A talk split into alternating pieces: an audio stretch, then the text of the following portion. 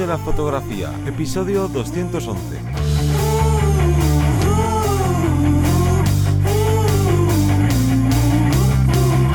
Bienvenido o bienvenida al podcast que te enseña a vivir de tu pasión, es decir, vivir de la fotografía, donde semana tras semana te encontrarás todo lo relacionado con el mundo fotográfico como negocio, ya sea una parte de marketing, de posicionamiento online, de cómo encontrar clientes, de cuánto cobrar a estos clientes y bueno, todo esto que marca el marketing me voy a presentar. Yo soy Johnny Gómez y conmigo y contigo tienes a Teseo Ruiz. Hola, buenas. El episodio que te hemos preparado para esta semana es algo que, oye, pues es muy esencial. A veces nos despistamos un poco con estas cosas y es de, oye, ¿cómo tenemos que proteger y cuidar nuestro equipo fotográfico? Así en general, ¿no? Porque hay muchas situaciones en las que el equipo, pues a la larga puede verse afectado o mm, en corto plazo, pues puede sufrir consecuencias y ¿qué pasa? Que el equipo, pues ya sabrás que es bastante de precio, bastante elevado, por no decir en muchas ocasiones muy caro, y hay que cuidar la, economía de, nuestro bolsillo y de nuestro negocio. Así que es de lo que vamos a hablar hoy, pero antes, eh, Teseo, cuéntanos qué, qué hay en la academia. Eh, una semana más, recomendaros que entréis en vivirdelafotografía.es, en nuestra academia online, que es como un Netflix de fotografía, que tan solo por 10 euros al mes tenéis acceso a esta cantidad de cursos, 40 eh, y muchos. Yo casi dentro de poco llegaremos a los, a los 50 cursos y que este mes, bueno, pues tenemos dos cursos nuevos sobre iluminación creativa y un, espectáculo, cómo cubrir a nivel fotográfico un, espectáculo eh, privado. Entonces, como veis, son cursos que en este caso van dirigidos a la parte técnica de fotografía, pero no nos olvidemos que también tenemos cursos al apartado de marketing, a la creación de páginas web, a la edición, bueno, un sinfín de posibilidades que ya sabéis que podéis encontrar, repito, en vivirdelafotografía.es. Exactamente, así que vamos a empezar y hemos dividido todo lo que queríamos hablar en cuanto a proteger y cuidar el equipo fotográfico en varias secciones. Y voy a empezar con la, una parte fundamental que es la limpieza, el mantener limpio el equipo. Ya no solo a la hora de, ay, hay que tener limpita, ¿no? La lente frontal de los objetivos para que no te salgan defectos en la imagen o, ¿no? O vayas ahí con unos manchurrones horribles, sino también limpieza en general de todo, de todo el equipo, de la parte de la cámara, de los objetivos. Y, y, que generalmente nos acordamos de ello cuando nos compramos el equipo nuevo. Se me ha pasado también con muchos alumnos que es como como los primeros tres meses, bueno, la cámara es un bebé recién nacido. Luego ya si es una cámara de segunda mano o llevamos más años, bueno, pues la dejamos ahí de mala manera. Entonces es curioso cuanto menos no llegar no hace falta llegar a los dos extremos por ambos sitios, sino vamos a buscar, como dices tú, las posibilidades para dejar el, el equipo óptimo. Claro, yo tengo como una especie de kit, ¿no? Que siempre llevo en la mochila y, y, que utilizo también, obviamente, cuando tengo que hacer ese mantenimiento del equipo, pero que como digo, también lo llevo en la mochila porque nunca sabes lo que te puede pasar estando trabajando o fotografiando por gusto, yéndote, pues como es mi caso, a la naturaleza a hacer fotografías y siempre pues debes llevar estas, por lo menos en mi caso, me gusta llevar todo esto que voy a contar ahora, que no ocupa nada y que además es, vamos, de los precios más baratos que pueda haber dentro de fotografía. Y estoy hablando, por ejemplo, de una pera sopladora que es, vamos, muy sencillo, no hay que explicar mucho, aprietas la peras, echa aire y eso lo que hace es quitar pues todas las impurezas, toda la porquería que se pueda poner sobre tu objetivo, sobre la lente y demás, porque mucha gente a lo mejor lleva solo una gamuza y ¿qué pasa? Si se te ha posado sobre la lente algún material que sea un poco, no sé, duro y llegas ahí y empiezas a frotar con la gamuza para quitar la porquería, lo que puedes terminar haciendo es rayar el cristal. Entonces, lo suyo es llevar siempre la pera para darle primero unos cuantos soplidos de quitar todo. Esto sobre todo es importante si has estado en sitios donde ha habido mucho viento, bueno, y en la playa ya ni te cuento. Entonces, la pera sopladora imprescindible, pero no solo eso, sino también me gusta llevar un pequeño pincel que yo soy, pues digamos, muy rayado con, ¿no? con qué es lo que hago a la cámara y el pincel lo único que lo utilizo es para la parte, digamos, exterior de, mm, de tanto del cuerpo como de objetivos, ¿no? Pues ha podido quedar algo de polvo, algún, algunas partículas, pues si la pera no es capaz de quitarlas con los soplidos, paso este, este pincel, pero una vez con un alumno estaba haciendo esto, pasándolo por el, por la lente frontal del objetivo y una de las cerdas del cepillo se le quedó enganchada como entre el cristal y la tapita que cubre el, cristal.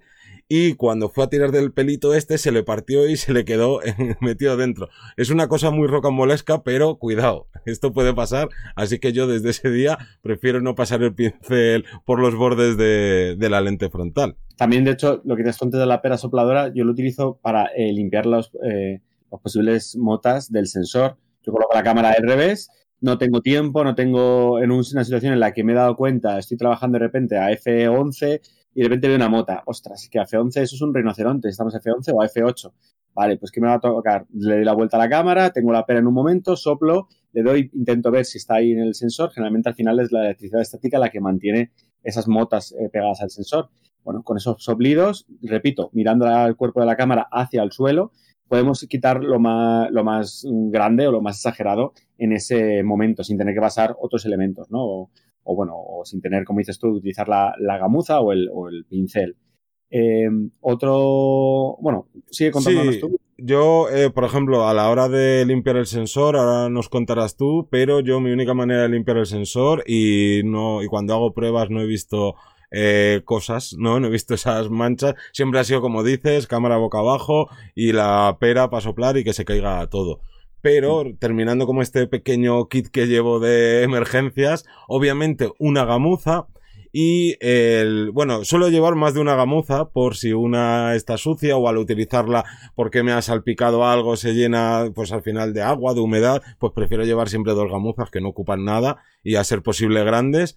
Y lo que siempre, siempre me gusta llevar son unas toallitas húmedas yo por lo menos compro de la marca Carl Zeiss, no sé si hay de otras marcas orientadas así a fotografía, pero a mí pues me da bastante seguridad que sea esta marca mítica de fotografía, que básicamente tiene unos compuestos con los que eh, ablandecen todo, ¿no? Toda la roña que se pueda quedar en la lente del objetivo y que no deja ningún tipo de, de material cuando, cuando esto se seca. Porque, oye, hay otras que también hacen lo mismo, pero como no sé que si están, ¿no? Eh, tratadas específicamente para lentes fotográficas, pues yo por lo menos prefiero no usarlas y a pesar de, de ser de la marca Carl Zeiss, pues oye, son muy económicas. Así que esas toallitas siempre conmigo.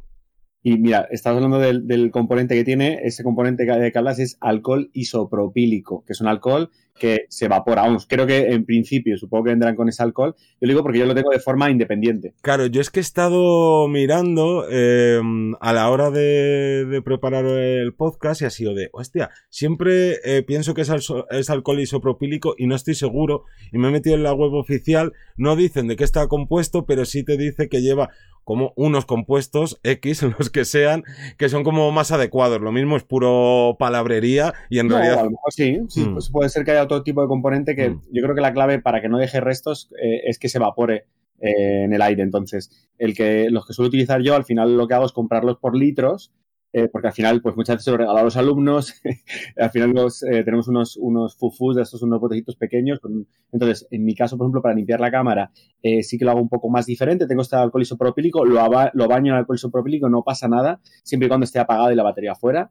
y esto hace que, pues, toda la posible suciedad se reblandezca, que no, muchas veces no hace falta, pero bueno, en el caso de que estuviera algo agarrado de la, del propio sudor de las manos o similar, y luego paso un una especie como de celo, celofán o de cinta, de tape, que es Scott Magic, que es la marca, que no deja restos de pegamento. Es una, es una cinta que es como translúcida, no es transparente, es translúcida.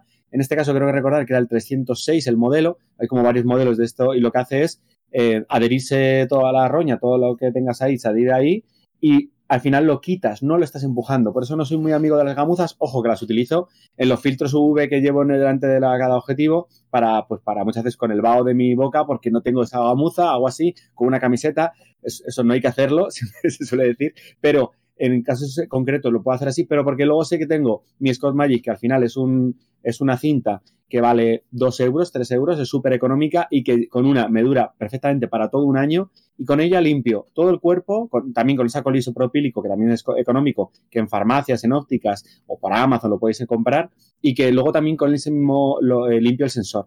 Aquí hay eh, diferentes posibilidades. Yo me he encontrado con más de un alumno que me dice, claro, yo me gasto 3.000 euros en la cámara, ¿cómo voy a limpiar con un celo que vale 2 euros?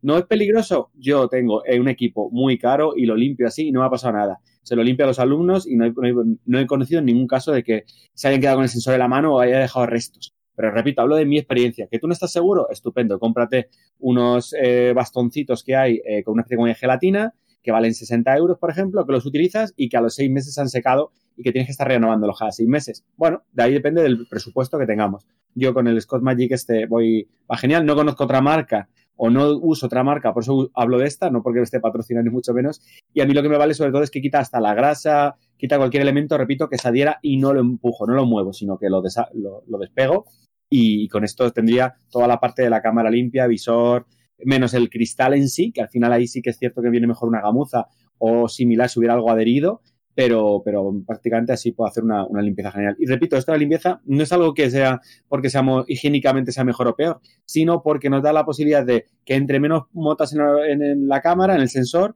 y que luego a la larga me doy cuenta de que hay una sesión que tengo todas las motas en el mismo sitio y digo, bueno, luego paso Lightroom o Capture One, que me corrija la mota, ya, pero un retrato que te corrija la mota que hay en el ojo o en la frente o en la, ostras, entonces, desde aquí estamos intentando salvaros tiempo. Somos salvadores de tiempo. Te decimos, cuidado con esto, porque cuando os paso os acordaréis de este podcast, como a todos nos ha pasado, ¿vale? Eh, es, también es normal que, que, a lo mejor algún día se nos cuele alguna mota, por muy limpios que seamos, pero si esto lo, lo quitamos de alrededor de la, de la óptica, en, en donde enganchamos la, la, óptica, por ejemplo, ahí suele quedarse muchos restos, bueno, pues todo eso nos lo podemos quitar de antemano. Pues sí, voy a tener que probar esta Scott Magic que dices.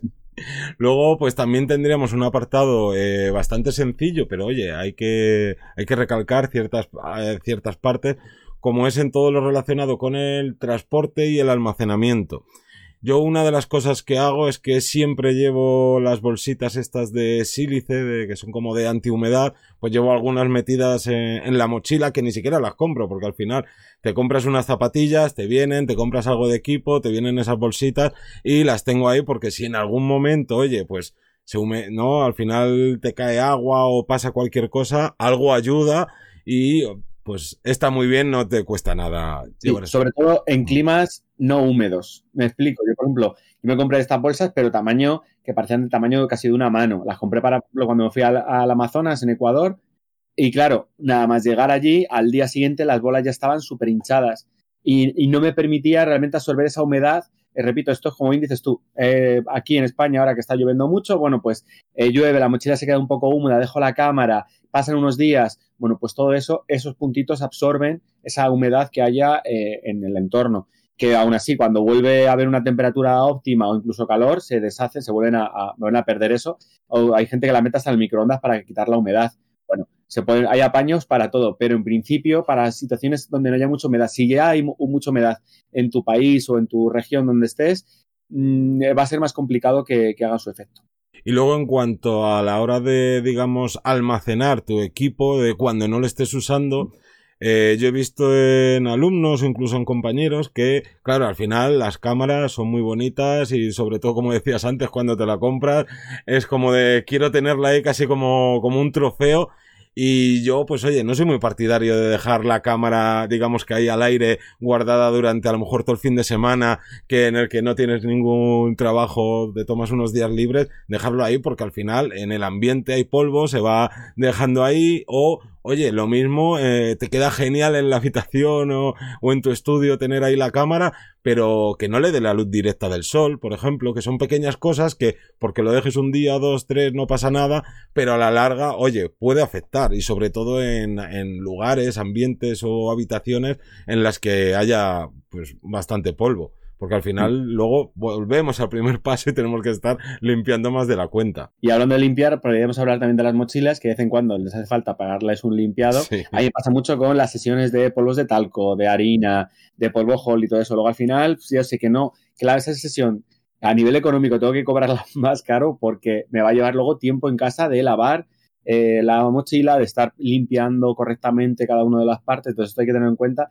Y ojo, lo único que a la hora de lavar la mochila el secado para mí es clave. Nunca vamos a secarlo al lado de una fuente de calor porque perdemos las propiedades de los tejidos. Si tenemos algo de Gore-Tex o tenemos algún material, si la mochila a ver, no lo mismo una mochila más barata, pero las mochilas más caras ya empiezan a tener ciertos materiales que hay que intentar que no les dé el calor porque pierden eh, la posibilidad, por ejemplo, de repeler el agua o, bueno, o pues se puede estropear algo, algo de lo que, de esos propios materiales. Pues sí. Y hablando de esto, de mojarse, pues vamos a hablar de la lluvia. Y aquí hay algo esencial que debes conocer y es si tu cámara y tus objetivos son sellados, que muchas veces eh, te compras un cuerpo de cámara eh, sellado y te crees que ya está todo hecho. Pero cuidado con los objetivos. Y no es que solo los objetivos baratos son los que no vienen sellados. Puedes comprarte un objetivo de mil euros que no venga sellado. Esto depende de marcas y de cien mil factores. Incluso hay varios tipos de, de sellado que hay incluso objetivos que tienen esa junta tórica en, en la parte donde, ¿no? En la unión del objetivo con el cuerpo de cámara, pero luego resulta que han sido, pues yo que sé, tan gañanes, por llamarlos de una manera así no muy, no muy fea, de que los botoncitos donde es eh, autofoco o enfoque manual, resulta que no está sellado. Entonces esto es imprescindible conocerlo para pues tantear un poco cuánto tiempo puedes estar bajo la lluvia o bajo qué cantidad de lluvia sin que se te estropee sin que se te estropee el equipo e incluso con el frío, ¿vale? Hablamos de lluvia, pero también nos podría valer con el frío. Eh, si no lo sabemos muy bien o hemos leído tal, vamos a meternos en foros. Niconistas, Canonistas, Ojo Digital, hay un montón de foros de experiencias de gente que se les ha quedado la cámara bloqueada. Yo siempre recordaré, estando en Islandia viendo las auroras, eh, las famosas Sony A6000, A5500, A6300, todas estas, no valían para nada, se quedaban completamente congeladas, bloqueadas por el frío. Y en el caso de que dices, bueno, pues no frío, mmm, Viento, arena, bueno, pues en el desierto igual, con las tormentas de arena, en cuanto le daba un tormentón, se quedaban bloqueadas de la propia arena, estaba arena dentro del sensor a pesar de estar cerrado, pero coger arena de, sacar a soplidos casi, o sea, tener que usar la pera para quitar la arena. Os hablo de tormentas de arena, cosas muy, muy exageradas. Y con lluvia pasa igual. Yo con mi Olympus, por ejemplo, puedo meterme en la ducha. Hay vídeos de gente bañando literalmente en la ducha la cámara, cosa que yo no haría con una Sony, por ejemplo, respecto al sellado. Ojo, hablo de las 6.000 y pico. Sí que sé que a lo mejor las, eh, las, 4, o sea, las últimas que han sacado, sí, son, son tanques, ¿vale? Pasa igual con Nikon y pasa igual con, con Canon. Pero en estos casos, mejor es ver cómo las mojan otros para luego asegurarte y cómo las tratan otros para luego asegurarte tú de que se puede, se puede tratar así. Claro, luego hay un, un truco así bastante antiguo en fotografía para poder fotografiar bajo la lluvia. Yo por lo menos lo he probado, no bajo monzones ni lluvias de estas torrenciales, pero oye, sí que sobre una lluvia de estas maja y constante, que es llevar un gorro de ducha de estos que te regalan en, en los hoteles. Y la verdad es que me parece muy cómodo fotografiar con ello. Envuelves la cámara entera, no, no, vamos, no le, no le cae agua y lo único que tienes que hacer es levantar eh, la parte donde está el objetivo para hacer la foto y volver a envolver.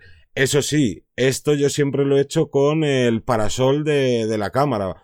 Porque si no llevas el parasol, ¿qué pasa? Que a la mínima que levantes te va a estar cayendo gotitas en la lente y vas a tener que ser muy rápido a la hora de fotografiar y luego estar todo el rato con la gamuza pues secando que no te queden esas, esas gotitas. Pero más allá de eso, oye, yo me he tirado la última vez fue como una hora bajo la lluvia en el Valle de Arán, fotografiando con el gorro de ducha este y, tan ricamente que estuve. Sí. Sí, sí. Luego hay el paso plus, que queremos, que sabemos que estamos en un sitio donde va a llover bastante y que quiero asegurarme eh, aunque el gorro de ducha no me gusta, pero quiero darle un paso más. Vale, pues tenéis los cubre, los cubre cámaras, que generalmente son un trozo de plástico que tiene la entrada de por los dos laterales para meter la mano. Digamos que es que sería como si tuviéramos una T, donde los dos puntos de la T puedes meter la mano, por la otra patita de la T sacas el objetivo y por la, la parte que queda unida a esas T, esas líneas, por así decirlo, tienes una pantalla transparente para poder ver por el visor, ¿vale? Eh, hay otros que tienen un adaptador que puedes poner cubre, el protector ocular enganchado ahí. Yo lo que recomendaría en este caso es plantearos si vais a necesitar usar el flash. ¿Por qué? Porque hay algunas que vienen con otro rama, otra entrada para el flash y es una tela que te está molestando que no va ni adelante ni atrás y hay que rellenar con un flash. Entonces yo en su momento, recuerdo, la primera vez que me lo compré, lo compré para el flash, no lo he utilizado nunca con fotografía de agua con flash, eh, nunca he utilizado, entonces al final lo tenía adelante atrás, lo terminé cortando ese me lo robaron hace mucho tiempo, lo, me compré otro y ese ya no tenía la posibilidad de conectar el flash, o sea, el espacio mm, de plástico para, para el flash y mucho más cómodo, la verdad, es, eh, se hace cómodo. Lo único bueno, eso es para situaciones, yo creo que más, a lo mejor sería para fotografía, como bien decías tú, de naturaleza, donde voy a estar mm, cuatro horas haciendo un time lapse o haciendo lo que sea, unas fotografías donde yo me quiero asegurar que la cámara, por mucho que sufra, eh, no le va a caer nada. Yo meto las manos por laterales y ya estamos. Pues ahí rondan unos 20, 25 euros, son relativamente económicos y puede valer eh, para, para ello. Claro, y luego otro de estos extras que podemos comprar y de muy económicos eh, sobre todo si no tenemos mochilas que sean impermeables, no pasa nada, no tienes por qué ir corriendo ahora mismo a comprarte una mochila impermeable, sino en cualquier lugar tipo Decathlon te venden unas cubre mochilas, entonces pues lo que haces es que eh, se convierte como una especie de caparazón de las tortugas ninja y que puede no ocupa nada, lo llevas en un bolsito de tu mochila, que empieza a llover, oye, pues le pones ese caparazón y listo. Luego, en realidad, no sé si tú conocerás o habrás probado alguna mochila que sea 100% impermeable sin que lleven estos cubre... Yo lo he probado y no lo recomiendo para nada. Ni, ni mochilas, ni para cámara, ni para uno mismo, igual que chubasqueros igual cortavientos impermeables, todo eso lo que está haciendo al final es una capa donde no dejas transpirar. Y dirás, ya, pero es que la mochila no transpira. Sí, las mochilas generalmente son negras y como le des la solana, como lo dejes en la playa, como lo dejes en cualquier lado, esas mochilas alcanzan los 60 y 70 grados. Eso es una barbaridad. Si esas mochilas no están, eh, no, están pues, con, su con su tela o, o tienen poros para sacar todo ese calor, la mochila la fríes, la, vamos, se asa, literalmente. Entonces, yo evito las mochilas eh, completamente impermeables con esas cremalleras impermeables y demás, a lo mejor para eh, sitios de mucho frío, de frío extremo, donde sabes que no se va a poner la mochila, pero ya son cosas muy específicas. Para algo general, nada, un cubre mochila, como dices tú, vale 5 o 10 euros, lo metes en un bolsito, hay muchas mochilas que vienen con su cubre mochilas eh, auxiliar, o vienen con una rajita, un espacio donde meterlo, y eso también te permite, no solo para la lluvia, sino yo, por ejemplo, muchas veces voy con mi mochila tortuga, que se abre por detrás, y cada vez que la tiro al suelo le pongo el cubre mochilas para quitar la roña, y, y ya está. Y ahí no hay problema de que se mancha, de que se moja, o, similar. Entonces, creo que es un, es, uno, es un elemento que tiene que ir siempre contigo. Claro, y ya para terminar, que antes lo has mencionado cuando dices que te robaron esa funda para la cámara, pues vamos a hablar de los robos. Aquí, por lo menos en España, no sé si tú conocerás algún caso, pero los pocos o muchos casos que han llegado a mis oídos de robo de equipo han sido siempre eh, no violentos, ¿no? Digamos que más al despiste. Entonces, cuidado con ser despistados de que has terminado una sesión, te vas a tomar algo con el modelo o te quedas charlando con tu cliente y demás. Y claro, pues estás ahí en un buen ambiente y yo que sé, en una terraza, en un bar y te olvidas que a tus pies tienes la mochila y pues te puede venir alguien por detrás y quitártela sin que te enteres. Así que mucho cuidado, yo por lo menos a veces sufro mucho cuando voy por el mundo y de repente veo a alguien y es como, pero ¿cómo puedes tener la mochila ahí y estar tan tranquilo que ahora mismo puedo llegar yo y hacer así es que ni te enteras? Pero no solo eso, porque eso al final nos puede pasar a, a todos y demás. Yo un consejo que doy es, si quieres estar aunque sea un poco más sin tener ahí el ojo pendiente todo el rato de tu mochila y estás en un bar, en un restaurante o tal, metes una de las, de las asas de la mochila eh, por dentro de una pata y así si alguien quiere salir corriendo no va a poder porque digamos que la tienes atada. Pero yo también hago ese truco. Claro, yo como caso extremo ya no de despiste, sino de abandonar equipo, lo he visto mucho en eventos. Recuerdo en un concierto, no me acuerdo qué grupo era, pero un concierto en el en el estadio antiguo del Atleti en el Vicente Calderón en el que el fotógrafo oficial de Sony, si mal no recuerdo, eh, dejó literalmente eh, un trípode con el 70-200 2.8 estabilizado de Canon, que son unos 2.000, 2.400 euros, eh, abandonado delante de la puerta de los camerinos y yo, vamos, es que hasta me quedé un rato diciendo, espero que no quiero que le roben a este chico el, el equipo, porque por ahí no paraba de pasar trabajadores o otros de por ahí que estaban y es que te llevas en un segundo sin que nadie te vea eh, casi 3.000 euros porque el, este, el, trípode también era, era de los caros. Y entonces es como de, hasta que ya dije, oye, que no es mi trabajo estar, esto, fui a buscarle, no lo encontré y dije, bueno, pues mira, tú sabrás dónde, dónde dejas tu equipo. Y sobre todo en eventos es donde conozco muchos casos de que se ha robado equipo de, oye, pues claro, el del evento, dejar aquí las mochilas a todos los fotógrafos si queréis, aquí no pasa nada. Claro, no pasa nada y resulta que la llave de ese cuarto la tienen 40.000 personas que no conoces de nada y luego vienen los sustos de, ay, mi equipo que me han robado el equipo. Así que, oye, mucho cuidado con eso. De hecho, cada vez está más de moda lo utilizar un GPS, hmm. una moneda de GPS, que esto creo que lo lanzaron los de Apple para que reconoce con otros Apple lo que está cerca y te va avisando y avisa tal. Bueno, en Apple no está mal, el Android yo lo que estoy mirando no me termino de convencer, la verdad. Eh, pero entiendo que irá subiendo, irá avanzando y dentro de poco estaremos hablando de un podcast de este tipo de... Seguramente. Y luego, pues yo creo que como consejo final para la gente que se mueva, ya no, o que vivas en, en ciudades donde quizás sea pues más peligroso ir con, con, una mochila fotográfica, porque claro, al final quien entiende un poco ve una mochila y dice, vale, ahí hay equipo y la fotografía hasta el equipo más económico, pues oye, si lo robas obviamente le puedes sacar una rentabilidad.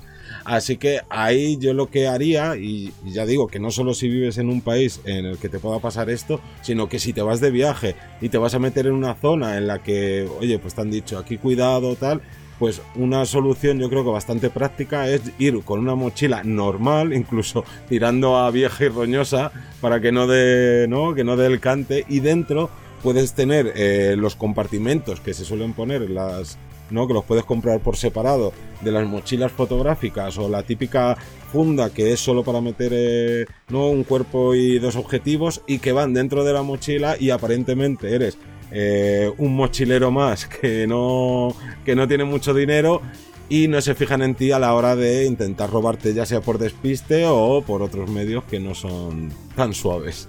Sí, yo creo que aquí podríamos lanzar la pregunta de si vosotros y vosotras eh, utilizáis alguno de estos sistemas o si añadís alguno más. Dejádnoslo en, comentarios, allá donde veáis, escuchéis este video podcast. Y creo que un poquito más, Johnny. Pues sí, solo queda dar las gracias como cada semana a toda la gente que se suscribe a los cursos también a todos los que nos escucháis semana tras semana en todos los podcasts y podcatchers más bien que existen. Así que un saludo y hasta el próximo lunes a las 7 de la mañana. Chao. Hasta luego.